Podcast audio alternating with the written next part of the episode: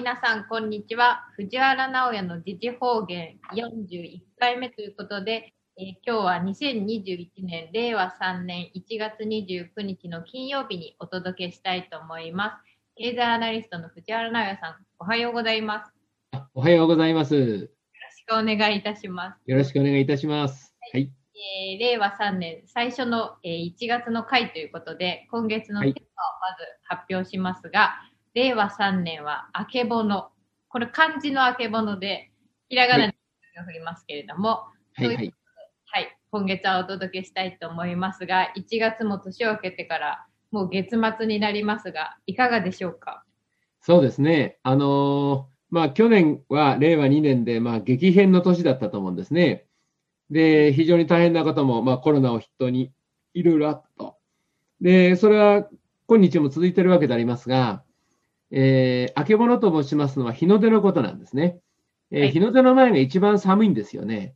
ですから今はまさに一番寒い時期に入ってきて、で、おそらくは、まあ、その一番寒い時期が春ぐらいまであって、それから、まあ、徐々に、まあ、遅くらいは夏ぐらいまでずれ込めますかね。で、秋になってくると、えー本当に日が差してきたって様子が、みんなに分かってくんじゃないかと思うんですね。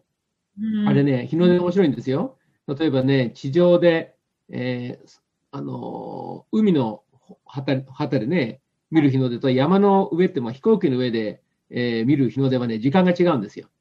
時間が違地球ってやっう。ぱ丸いんだと思うんですけどね、上で見る方が日の出早いんですよ。あ、そうなんですか。そうそうそう、遠くまで見えるからね。ああ、なるほど。はい。で、下にいるとね、遅いんですよ。だから、上の方で見てる人、だから世の中を俯瞰してる人はもう日の出を見えてると思いますよ。なるほど。はい。もうすでに。ええ、明け物見えてると思います。はいしかし、まあ、それは飛行機でずっと上上がってる人ね、の話で、あの、山の上とか、その次に見えますよね。はいで、普通に地上で暮らしてる人はもうちょっとやね、もうちょっとすると日の出が見えてくると。ちょっと時間差があるんですよ、日の出ってね。はい。えーだからまあ、あのうんもうちょっとあるかと思いますし、えーですけど、まあ大体今年はだから秋には日の出で、まあ、そこから、あの未来に向かって突っ走るということですね。まあ、はい。アメリカ大統領選挙の話と日本の政治の話はちょっとこれからしますから、その前にちょっと、あの、えーそれいるって言っとかないといかないからね、ちゃんちゃんと話しますから、ちょっとその前にですね、大事なことがありましてね、まず一つは、コロナの新規感染者発生数ですけども、減ってきてますね、世界的に見ても。世界的に見る。はい。うん、減ってきてる。アメリカも減ってきてるし、それからなんか、イギリスとか南アフリカで危ないウイルスがあるって話じゃないですか。はい出てます。でも、イギリスや南アフリカの統計見ると、毎日何人新規の感染者が出てるかの数字見ると明らかに下がってきてるよね。うん日本もね、まあ、検査してないからっていうのはあるのかもしれませんけども、でもそれでもね、だいぶ劇的にね、日々の発生数は下がってきてるんですよ。全体ですね。うん、これ、まあもしかしたら本当に3回目の今回大大流行ですけども、ピークは打っている可能性ありますよね。うん。はい。でしかしね、死者はまだ増えてるんです。あれは、それこそね、感染者のピークが過ぎてから1か ,1 ヶ月ぐらい経たないと死者って減り始めませんよね。だから。まだね、死者は増えてるんですけども、どうもピーク打ってる可能性ありますね。そうするとね、次に大変なことはね、アフターコロナどうするかなんですよ。アフターコロナどうするみんなね、誤解する人も結構いるんだね。アフターコロナは大大不況ですから。そうですね。はい。そう、そこなんだよ。コロナが終われば景気良くなんじゃないの。アフターコロナは大不況なんですよ。はい。はい。要するに、もともとコロナの前から不景気広がってたわけね。はいそこにコロナでドスンと落ち込んで、でそれが一旦戻ったわけですよ。しはいかし、元の水準なんか全然戻ってないわけね。うん日本の景気で言いましたらね、例えば帝国データバンクってありますよね。あそこは全国1万1500社ぐらいのね、アンケートを取ってるんですよ。はいで、景気いいか悪いかのね。それ見ますとね、今回の景気のピークは2018年の1月なんですね。2018年の1月。1月。そこが今回のピークなんです。はいそこから、まあ、だんだん下がってきて、コロナでドスンと落ちて、去年の5月ぐらいがほら、もう完全なロックダウンって言いますか、えー自粛でみんな出てこなくなったと。あそこがね、あそこの時の景気の水準がですね、2018年1月のちょうど半分なんですよ。半分。はい。半年に落ちたって言ってるの、景気は。半年。半年で、うん、半分に落っこったの。半年でですね。うん、あの、数値で見るとね、景気動向指数の、景況関数で見るとね、ちょうど半分に落っこってんのね。はい。で、そこでちょっと戻ったのよ。しかしね、あの形はいわゆる二番底をつける形で、絵の形がね。あでね、要するにコロナの谷をね、埋めても、それ以前の不景気のトレンドは続いてる感じなんですよ。あ、なるほど。はい。そうするとね、コロナが終われば、なんか景気元に戻るかなと。コロナの間なんかがん我慢してればいいかなと思った人たちは、これ完全に当てが外れますね。そうですよコロナね。の後は引き続き不景気なのよ。とその不景気はもうコロナのせいにできないわけ。そうですよね。はいはい。だから、アフターコロナはなんか真剣に考えなきゃダメだってことなんですよ。うーん。コロナが終わるのを待ってると、コロナが終わっても不景気だからお手上げになるわけね。はい。ここ今一番重要なところですよ。確かに。まだおそらくね、3ヶ月ぐらいありますわな。はい。コロナ明けたとみんなが、もしこれはピーク打って急速に収束していくんだとしてもですね、まあコロナ明けだとみんなが言うまで、あとまあ3ヶ月ぐらいあると思うんですよね。はい。だからこの3ヶ月は最後の勝負ですわ。この3ヶ月でアフターコロナに向けてきっちり計画して、要するにコロナの出口はすごい不景気だから、この不景気から抜け出す何かをしない限りアウトだってことですよね。今ですよね。うん、今アウト。で、株価見てもですね、まあ日経平均みたいな操作されてるから、こう、異様に上がったりしますがね、個別株見ますとね、まあ、大企業なんかが多い、多いんだけどもね、横ばいから右肩下がりが多いんですよ。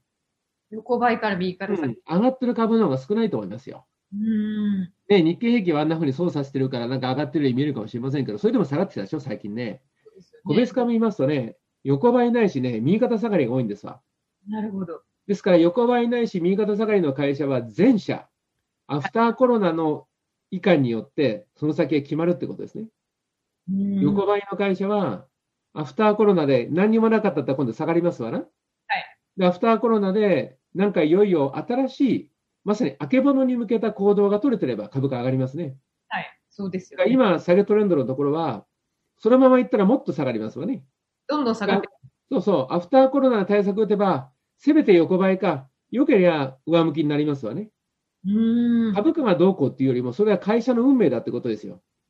そうですよ。会社の運命がそういうふうにも見えてるってことですよね。はい。ここがだから私今一番大事なところで、まだ3ヶ月ぐらいあるでしょうから、この3ヶ月間にアフターコロナに向けて徹底的に、まあなんて言いますかね、対策を立てて行動することですね。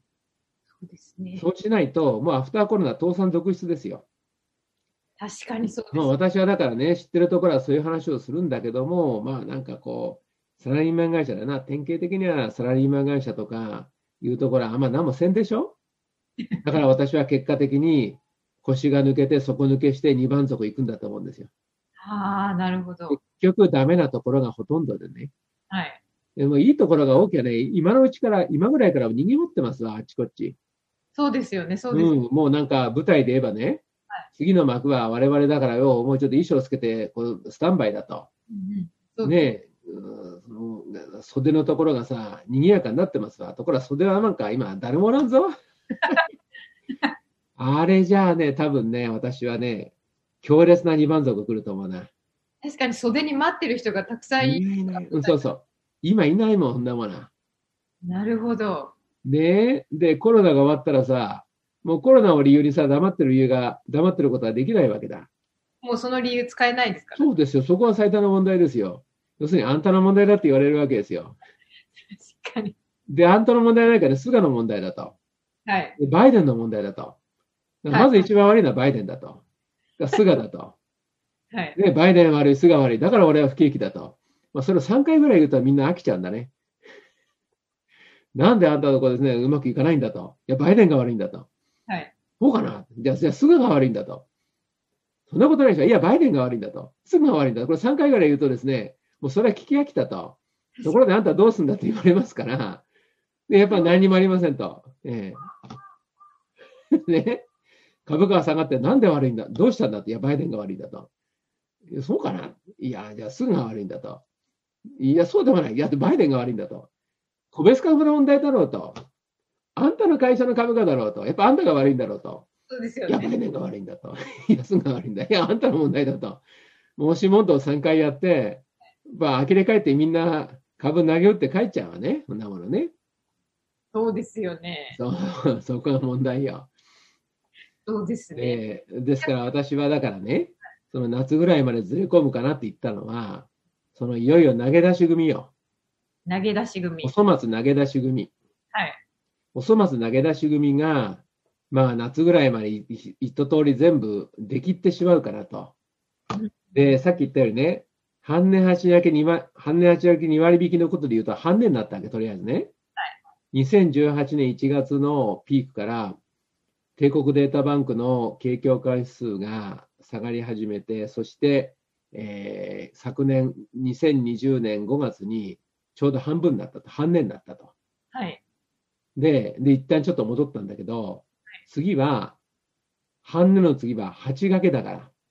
そこからですもんねね？。そうそう。今度8掛けなんですよ。はい。今度45だから、あ、ご40ですね。はい5波40ですから、0.5×0.8 になりますね。だから今度は、うんさらに、この、まあ、大きく下がるわけだな。今だから、まあ100だったもの、あ50だったものが25に下がったんですね。で、今度これがだから、どうです ?20 ぐらいまで下がるわけだな。はい。で、さらに今度は、これ10 15とか16ぐらいまで下がるわけだ。どんどんと。半年端上げ2割引きってことは。要するにそれはね、なんか真面目に経営してない会社ってことよ。真面目にみんな経営してないと。要するにね、この経営を立て直すってことやってないってこと。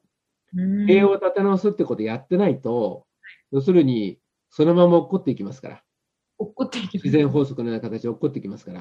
はいそれが半年端上げ2割引きなのよ。そうすると、50まで行って一旦戻ったんだけど、いや、今度はだからもうそれ、どこまで落ちるかって言ったら、25まで持ったんだけど、もう15ぐらいまで落ちるんじゃないの？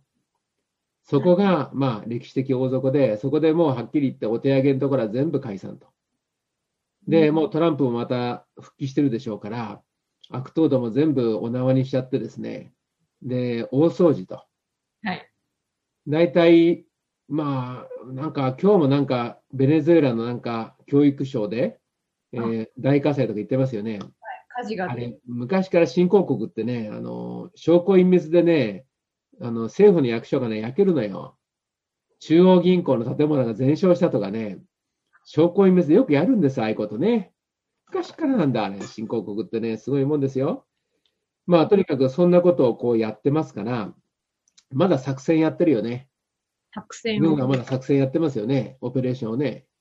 まあ、部分的戒厳令でやってるんでしょうけども、まあ、しかしそれも、まあ、この様子だと、もうそう長くなく決着しそうですよね。だから、まあ、早ければ2月、はい3月には大体こう決着になってくるんじゃないですか？来月、再来月に。で、そうするとそこで発表がありまして、まあ、悪党たちのことも全部一応露見するでしょうね。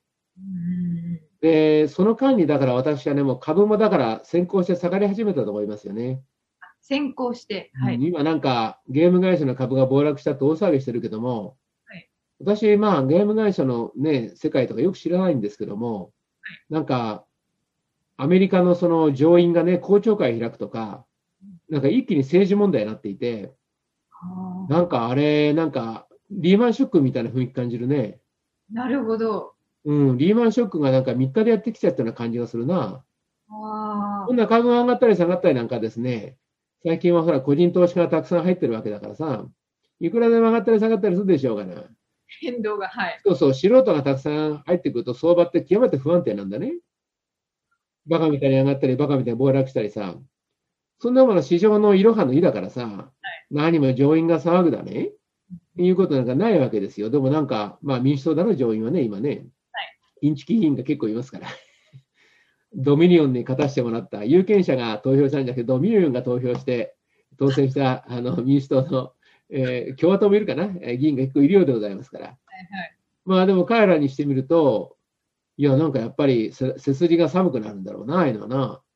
あねえ、なんか寒くなって、だから交渉会開くとかなんか言ってますよね。なんか、なんかあれリーマンショックみたいな感じだよ、あれ。あ、なるほど。何相場が下がって慌ててんだと。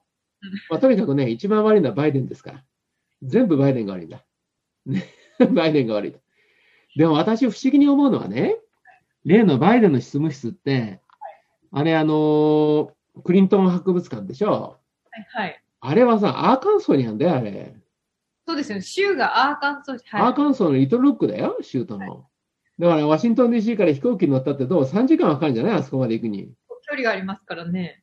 うん、だからあれ、忙しいんだと思うな、あれ。あのカット取るのに、アーカンソーまで行くんだろ、わざわざ。飛行機乗っかって。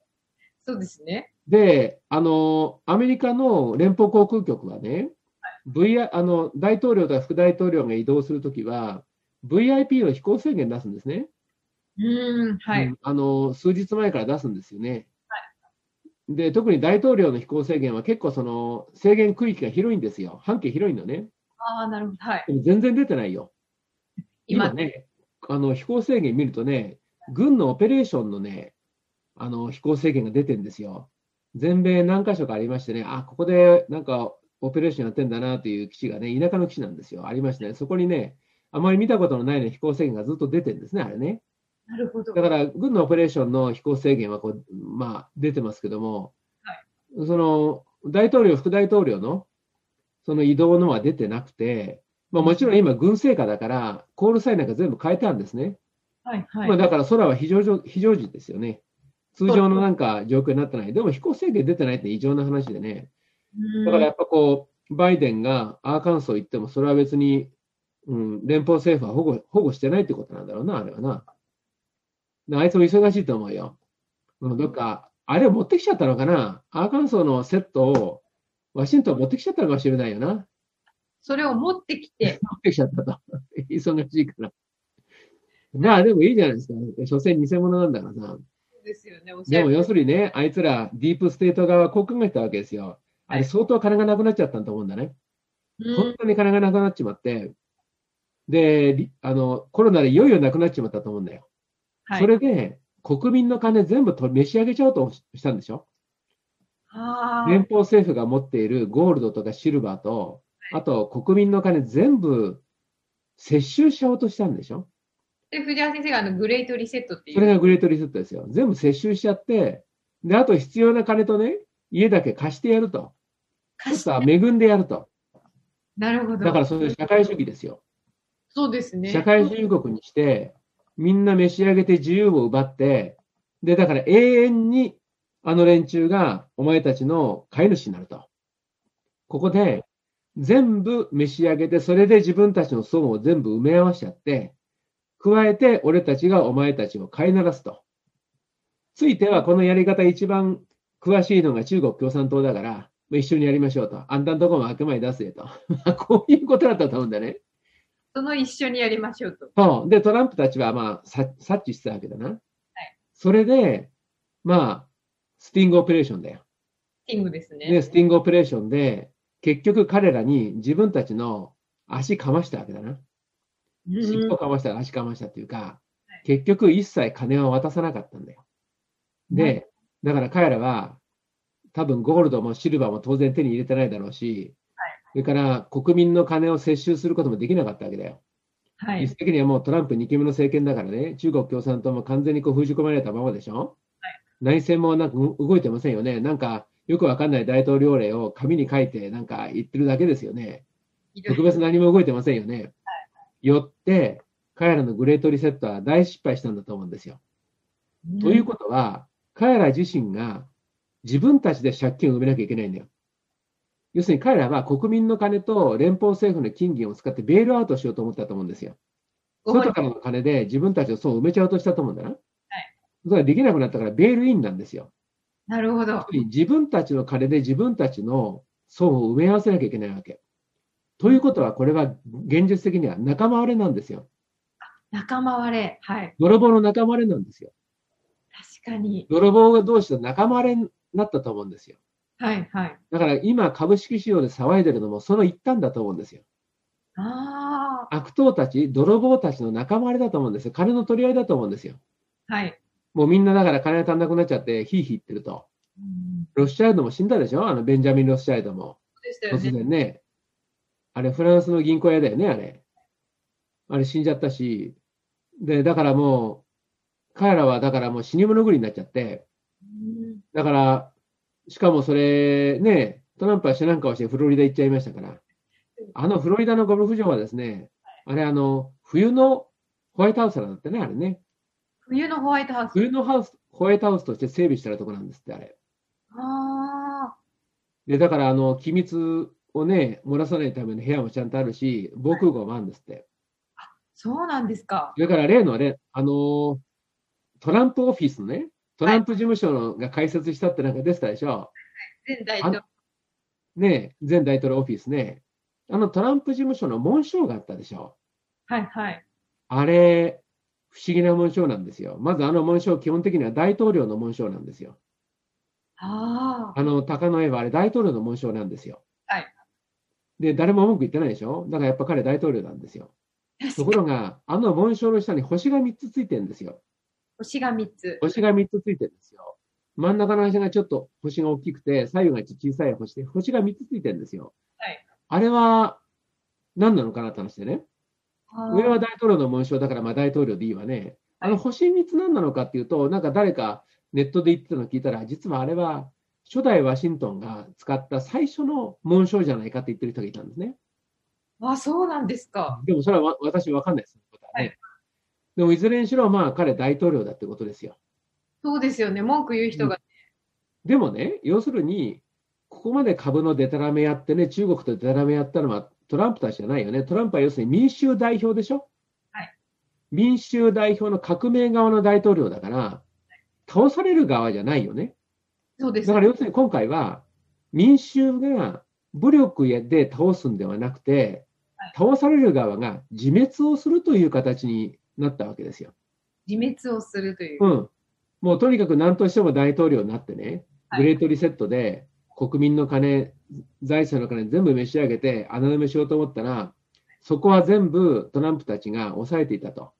うんで、しめしめと、インチキが通って大統領になったと思って、ホワイトハウス行ってみたら鍵がかかってて入れなかったと。入れないですか？ええで、トランプ側の弁護士から借りかい鍵借り鍵を借りて入ったと。はいもぬけの殻だったと。何にもないと。金もないと。はい国民にも何にも、だからその、できることがないと。うんだからグレートリセット大失敗だったと。はい。で、怒り狂って、あっちこっち、まあ、騒動するやつもいるんだけども、まあ、大体は、えー軍が抑えてきたと。はい。地球が吹っ飛ぶような大混乱に今のところなっていないと。まあ、まだ完了はしてないけども、なってはいないとはい。いうような状況ですよね。そうです。で、なんかコーネル大学が私をですね、7番目のラッパー吹きに任命してくれたんですね。出ましたね。すごい名誉ですよ。7番目のラッパー吹きって、キリスト教の方なら知らない人いませんよね。私はですね、神道なんですよ。ご存知の通り、私はね、あの、大元ですから、神道なんですよ。何も神道7番目のね、ほら、ラッパー吹きにすることないと思うけど、なんかコーネル大学が そう言ってるわけだ。7番目です。まあ、わ私はでもどうでもいいんだけど、要するに今ですね、まさまさしくああいう状況でね、はいなんかね、本当にその最後のラッパーが鳴ったわけだな、だからトランプですよね、トランプのこの大統領選挙が最後のラッパーだったわけでさ、うん。で、その後今、だから、ね、目視録見ると分かるけども、最後のラッパー鳴った後はですね、あのー戦いが広がるんですよ、あちこち。戦いが広がる。い今、それやってるね。うん。軍は追っかけっこやってるし、株式市場の方がひっくり返らんばかりだし、大混乱になっちゃったし、で、これでね、反乱鎮圧で、軍が本当のこと発表すればもっと大騒ぎでしょ？はいガタガタガタといくと。でも、ここまで来ると結構早いよね。だから大体夏ぐらいまでには、まあ、大峠は、大大峠越えてね、こっちもね、はい整理整頓の。秋になると、もう向こうもやっぱり日の出見えてくるんじゃないかと思うんですよ。見えてくる。うん、で、日本もそうで、で、菅内閣も実はですね、もうよぼよぼですわね。菅離れがすごいから。うんで、なんか体調も悪いようじゃないですか、あの人も。そうですよね。ねえ、で、やっぱり菅離れもひどいし、その後は河野太郎だってかみんなのけ取っちゃうわけよね。河野太郎なんかやったって3時間もじゃいいわな、あれね。3時間。うん、記者会見ならね、もうみんな出ろと。記者会見は全部ね、一方通行であると。あ、双方あの反論したやつはね、ブロックすると。あ、なるほど。えーあのー俺の言うことが100%だと。お前らの質問なんかね、聞く耳を持たんと。ね。だから3時間だけだね。えーで、それもダメだったら今度は麻生太郎さんですね。えー臨時代理と、総理臨時代理は副総理がやりますと。はい。ねえ、あの方は立派ですよ。前はね、ちゃんと自民党の政権をね、えー壊してくれましたし。ねえ。ですから、まあ、今度の総選挙は、野党はもっと頑張んなきゃいけないんだな。与党がなんであんなね、情けないのかと私は正直で思うんだけども、まあ、あの人たちはあの人たちに事情があるんでしょうから。やっぱり与党の中の仲間割れだね。まさにアメリカと同じ。だからトランプがね、上手にほら、フロリダ行ってさ、知らん顔してこう、高めの見物やってるんでしょ。その間にワシントンと、それからウォール街は仲間入れ始めたわけだ。うちは出自分てたちで、うん、仲間入れ始めたわけだ。自分の足噛み始めたわけだ、あれね。日本も同じだと思うんですよ。うーん。ね、自民党の中の争いなんてさ、そ利権屋の仲間割れしか、に仲間割れ以外の何者でもないでしょ。だから今それ始まったと思うんですよ。まさに目視録の世界だよね。悪党どもの仲間割れが始まってるんです、あれね。要するに、もう善の神が勝ったのよ。だから悪党に残された時間があまりないんですよ。彼らそれを悟ったわけ。はい。もう罠に完全にはまったと。逃げらんないと。で、もう勝負あったんだけども、要するに、あの悪党たちってのは自分の足元しか見えないんですね。先々のこと考えないんですよ。なるほどだか。ら悪事を働くんですよ。暗い人ですね。そう、先々のこと分かったら、そんなことやったって無駄で損するばっかりだから絶対やんないですよね。そうですよね。それをね、あえてやっちゃったらバカなのよ、あれ。バカでね、要するに足元しか見えない、先が見えないからああいうことやるわけ。ところが先が見えない連中にも見えてきたんだよ。今さ回すがにそいつらには見えてきたんですよ。あ、しまった罠にはまったと。はい。もう出口がないぞと。で、今ちょうどだから、例え悪いけど、水がですね、口と鼻の間に来ちゃったんでしょな 下から水が上がってきて、口と鼻の間に水が来ちゃったんでしょあれ。それで、飛び跳ねるわけですよ。飛び跳ねるとさ、口も外出るでしょ？ぴょんぴょん飛び跳ねてるわけだ。で、飛び跳ねた時にちょっと大きい声出すわけですよ。おいとかあーとかね。おいでは騒いでるんでしょあれ。ウォール街だって、それから投資家の連中だって、それからあのアメリカのバイデン周り、バイデン周りだとか、例のその議会の連中もね、もうだんだん水が下がってくるわけですよ。どんどん。水が溜まれなくなって騒いでるわけですわ。ああ。で最後のところは軍が出てきて、チーンだわね、これ。でも軍で、ね、全部決着つくわけじゃなくて、最後は神が決着つけちゃうわけですから、例外がない、例外がないわけですよ、今回は。ね、民事、えー刑事、軍事、民衆とあって、もうこの完全な勝利ですよね。でもその民衆の一番後ろに神がおるわけですよ。神の裁きってものがあるんだ。そうですね。神の裁きは例外がないしですねは、極めて公平なもんだしね、はい隠し事は通用しないんですよ。神の裁きが一番最後に待ってるわけですよ。それもだから人によっては気がついたんじゃない？おっとっとっといくら司法取引をやって自分が生き残ったと。岸信介みたいにね、永久戦犯で逮捕されたのに、えー不起訴になって、他の東条たちが死刑になったのに自分だけ出てきたと。俺もなんかああいう風にならないかなって子たちいるんだと思うんだけども、あんな風にできないかなと。でも、最後の神の裁きは逃れられないよね。そうですね。えー人の裁きは、そういう司法取引があっても、神の裁きは逃れられないよね。うん。やっぱり気がついてきた人はいるんじゃないの？だから大体は押し黙ってるし、押し黙っててもなんか水がさ、鼻と口の間に入ってくると、上がってくると、やっぱ黙ってらんないよね。苦しいです。そうそう、騒ぎ出しますよね。なんかそんな感じに見えるな。それが今、そうそう。まあでもいずれにしろですね、まあ自分たちの後始末は自分たちでやってもらえばいいことでありますからね。民衆は関係ないんですよね。よって。ですね、えーまあ大体秋口には今年は明け物ということで、今年はだからまあ明け物でありますと。で、はい明け物になりまして、大体2年間ぐらいで最終的な、まあ整理がつくんでしょうね。2年間。あの日本も昭和20年8月15日に、まあ、終戦ですよね。